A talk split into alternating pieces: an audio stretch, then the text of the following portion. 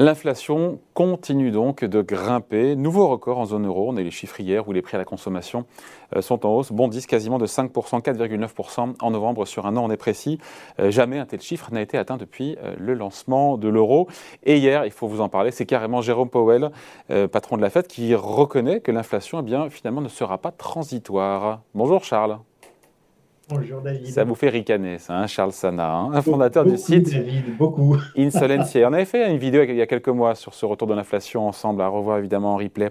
C'est pas rien, juste quelques instants, Charles, c'est pas rien ce qui s'est passé hier. C'est un virage à 180 degrés de la part euh, de Jérôme Powell euh, devant la commission bancaire du Sénat. Euh, il était dans le, dans le, même discours que Christine Lagarde, que Bruno Le Maire, qui nous a remis une louche d'ailleurs hier sur l'inflation est transitoire en France. Il défendait donc cette inflation temporaire, Jérôme Powell. Hier, il nous dit qu'il faut arrêter d'employer ce mot de transitoire s'agissant de l'inflation. Il a mangé son chapeau, le mec, là. Hein.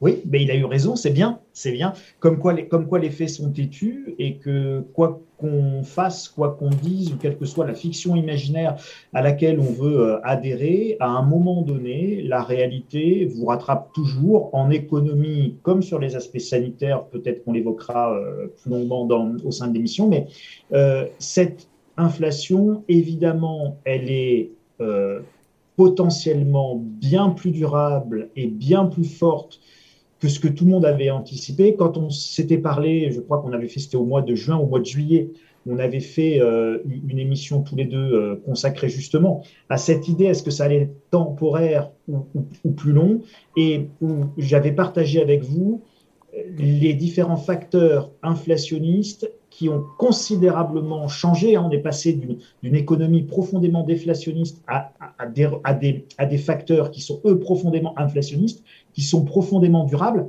Je fais le lien d'ailleurs avec une autre émission que j'ai croisée très rapidement, euh, que vous, puisque vous avez reçu hier le directeur général de Saint-Gobain, me semble-t-il, qui parlait de 30 ans de croissance devant eux grâce à la transition euh, écologique et énergétique. Et c'est évidemment là un des points euh, très importants pour comprendre le fait qu'on passe d'une inflation temporaire euh, transitoire à un phénomène inflationniste beaucoup plus durable, c'est qu'à partir du moment où on veut faire une transition écologique, cette transition écologique, parce qu'elle implique, parce qu'elle nécessite, par, par les dépenses, par les investissements qui sont euh, indispensables pour l'assurer, qu'on soit pour ou contre, hein, mais si on veut faire cette transition écologique et énergétique, elle est en elle-même profondément inflationniste pour un ensemble de facteurs, en raison d'un ensemble de facteurs, euh, notamment la disponibilité, la disponibilité de certaines ressources, euh, la nécessité de faire des travaux euh, similaires partout, des tensions sur des chaînes d'approvisionnement de production,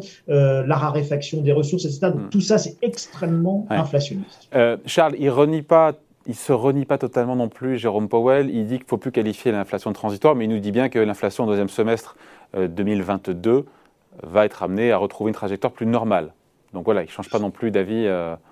Non, mais ça, c'est du, du, discours de banque centrale, David. C'est-à-dire que euh, vous m'aviez dit, quand on en avait discuté, oui, mais bon, c'est pas n'importe qui, les banques centrales. Bon, et je vous avais dit, oui, mais le, job des banques centrales, c'est pas de dire la vérité. Le job des banques centrales, c'est de maintenir la stabilité. C'est pas pareil. Bon, et, c'est fondamental, et c'est effectivement leur job, c'est de maintenir la stabilité du système économique et des monnaies pour des milliards d'habitants sur la planète, pour des millions d'entreprises. donc c'est un rôle qui est euh, extrêmement important, et on ne peut pas leur reprocher de faire ça. Donc on est dans un, dans un glissement sémantique progressif qui est parfaitement logique et qui va nous amener à accepter petit à petit un degré d'inflation qui va être à la fois plus important. Et ben c'est ce degré d'inflation dont, dont il est question aujourd'hui entre vous et moi, parce qu'il y a ce débat pour savoir si cette hausse de prix va euh, continuer d'accélérer. Euh, certains disent qu'en Allemagne, on pourrait très bien avoir 6-7% dans les prochains mois euh, ou prochaines années d'inflation. Au contraire, si l'inflation aujourd'hui est proche d'un sommet, c'est la conviction d'autres. Il y a plusieurs écoles qui, qui s'affrontent et qui se rencontrent. Et c'est vrai que c'est difficile de trancher. On sait que le gros de la hausse des prix, ça vient de l'énergie. Et quand on voit que le pétrole est passé de 85 dollars le Brent à 70, ça fait une baisse de, de 20% quand même. Oui, mais vous avez vu surtout cette immense volatilité sur les prix de l'énergie. Donc, vous avez déjà euh, plusieurs prix d'énergie. Vous avez le prix de l'électricité, vous avez le prix du gaz, vous avez le prix. Prix du gaz euh, qui a rebaissé en Europe, ça vous a pas échappé Absolument, absolument. Prix du pétrole. Euh, donc, on a plusieurs, plusieurs types de prix d'énergie qui parfois se désynchronisent un petit peu. Euh, on n'a pas tout le temps les mêmes hausses ou les mêmes baisses au même moment. Donc déjà, euh, déjà ça, c'est une petite subtilité à, à, garder en tête. Ce que moi, je note, si vous voulez, David, c'est une profonde volatilité des prix d'énergie. Et ça, ça va être aussi, euh, je pense, une constante des années à venir. Donc volatilité de l'inflation aussi, indirectement. Une volatilité, vous avez tout compris, volatilité de l'inflation, avec euh, comme juge de paix euh, nos cycles économiques qui eux-mêmes deviennent erratiques et très volatiles. En lien avec la crise sanitaire en lien avec la crise sanitaire, mais en lien aussi avec la politique monétaire des banques centrales. C'est-à-dire que, souvenez-vous, avant, on avait des cycles de resserrement de taux qui étaient sur plusieurs années, des cycles de desserrement de taux qui étaient également sur plusieurs années. Et donc, on avait des cycles qui étaient beaucoup plus prévisibles et puis beaucoup plus durables. Et depuis quelques années, on est dans des notions d'injection monétaire pour contrer une crise, suivi d'un tapering, suivi d'une injection monétaire. Suivi en fait, on pilote accélérateur-frein, accélérateur-frein, de manière de plus en plus rapprochée, ce qui fait qu'on réduit considérablement les cycles de montée, de baisse de taux. Et donc, qu'est-ce qu'on fait? On, crée en fait et on renforce une notion de volatilité. Donc, sur les prix, sur l'inflation, euh, sur euh, les fluctuations euh, de, de taux d'intérêt. Et donc, ça ne veut pas dire hyperinflation pour autant, mais variabilité de l'inflation future. Après, il y a cette cinquième vague de Covid, il y a cette apparition, enfin l'apparition de ce nouveau variant euh, Omicron, euh, qui, quand on réfléchit en théorie, peuvent avoir des effets euh, contraires, encore une fois. Il y, a il y a un côté inflationniste et un côté déflationniste. Il y a deux forces en présence. Expliquez-nous, et sachant que c'est difficile de savoir laquelle des deux va l'emporter. Alors, moi, je, crois avoir la réponse, mais restons humbles parce que, euh, évidemment, on n'est jamais au bout de nos surprises. Mais globalement, euh, évidemment, quand on a un confinement, quand on ferme tout, quand on éteint son économie. C'est déflationniste euh, puisque les gens ne consomment plus. À très court terme, c'est hyper déflationniste. On a une récession qui est très forte. Regardez, premier confinement, première année 2020, moins 10% sur le PIB, suivi par contre d'une reprise de plus 10% sur le PIB dès qu'on réouvre. Donc, en fait, on se retrouve avec quoi? On se retrouve avec d'un côté euh, des chutes de prix très fortes, le pétrole, des prix négatifs, pour après repartir terriblement à la hausse dès qu'on réouvre. Pourquoi? Parce qu'on a des goulets d'étranglement partout dans l'économie. Il faut réouvrir des usines, on a des pénuries. Donc en fait, chaque période de récession liée à un confinement est en réalité hyper inflationniste à la sortie du confinement. Donc c'est c'est la déflation entraînée par les confinements est très peu durable, sauf à avoir, David, un confinement qui durerait pendant un an. Hmm. Imaginez qu'on euh, confine pendant un an, là, effectivement, on aurait une déflation longue. Charles, je vous suis sur le raisonnement. Euh, après, on voit bien que le quatrième confinement a eu quasiment aucun effet sur l'activité. Tous les experts sur ce plateau me l'ont dit. Quand on regarde l'impact, il était quasiment, enfin, de l'épaisseur du trait en termes d'économie. En termes de... Oui, mais parce que ce n'était pas un confinement, David. C'était des, des restrictions. On a utilisé le mot confinement euh, sur, le, sur euh, ce, quatrième vague dont vous parlez, alors que tout le monde allait travailler, alors que les commerces non essentiels n'étaient pas fermés, etc., etc. Donc, si vous voulez, euh, tout dépend ce que l'on met derrière le mot confinement. Euh, je crois qu'il ne faut pas faire peur aux gens. Euh, je crois d'ailleurs qu'il faudrait éviter les confinements et éviter euh, de continuer à fermer notre économie parce qu'il va falloir apprendre à vivre très clairement avec le virus. On a raté la première phase qui aurait été de ne pas vivre avec le virus et donc le zéro Covid. Comme on a raté cette première phase et que maintenant il est partout dans le monde, que ça mute dans tous les sens, etc. Bon, bref, tout ça va falloir qu'on apprenne à vivre avec. Et donc ça va, ça va justement c'est ce qu'on va apprendre à faire hein, dans les mois qui viennent, euh, par la force des choses, et c'est ce qui amplifiera justement ces fluctuations assez erratiques. Mais tout va dépendre du fait qu'on soit obligé ou pas de reconfiner. On n'en prend pas le chemin aujourd'hui, mais c'est ça qui dépendra. De ça dépendra de l'inflation tout de suite ou de l'inflation dans un second temps. Mais il y a toujours de l'inflation, quelle que soit la, configuration. Il y a toujours, il y a toujours de l'inflation. Si vous confinez, de toute façon, vous êtes obligé d'aider et d'indemniser oui, mais je reviens à l'idée que le pétrole, euh, rappelez-vous, valait 20 dollars le baril de Brent et euh, était en prix négatif, en cours négatif sur le marché américain. Oui. Il n'y a, a pas d'inflation, c'est de la déflation, ça.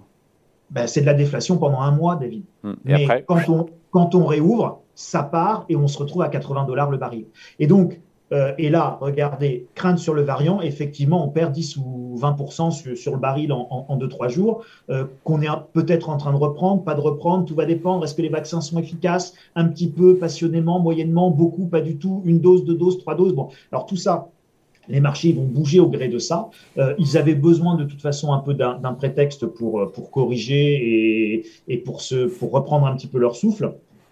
Il n'y a aujourd'hui aucune raison qu'on parte dans un confinement, sauf si on découvrait une létalité dramatique du, nouveau variant, mais il n'y a aucune raison que l'on parte dans des confinements tels que nous les complets et, très stricts tels qu'on les a connus euh, en 2020.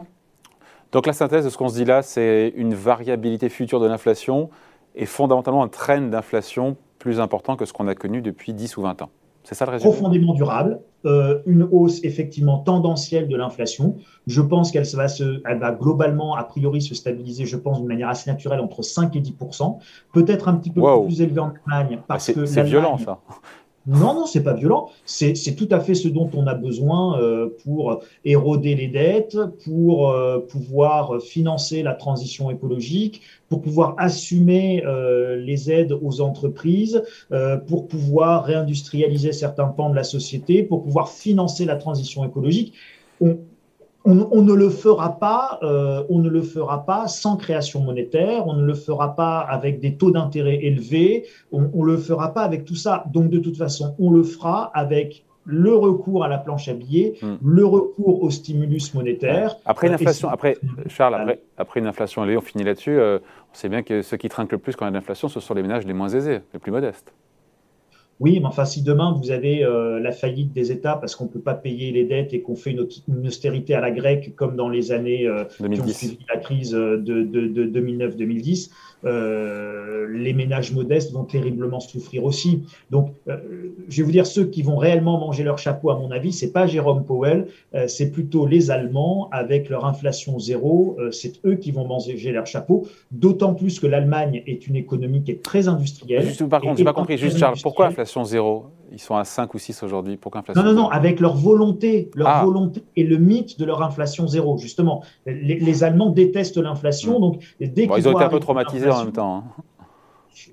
oui, mais enfin bon, c'est pas, c'est pas, voilà, on n'est pas, on n'est pas dans les années 20. Euh, Adolf Hitler est bien loin, euh, et je rappelle quand même que l'Allemagne a vécu aussi des périodes d'inflation importantes notamment dans les années 90 avec, euh, avec la réunification allemande, et que ça s'est bien fait et que l'Allemagne en est sortie bien plus forte. Allez, c'est toujours un plaisir de papoter avec l'ami Charles Sana, fondateur du site Insolentiae. Merci Charles, à bientôt. Merci David, à bientôt.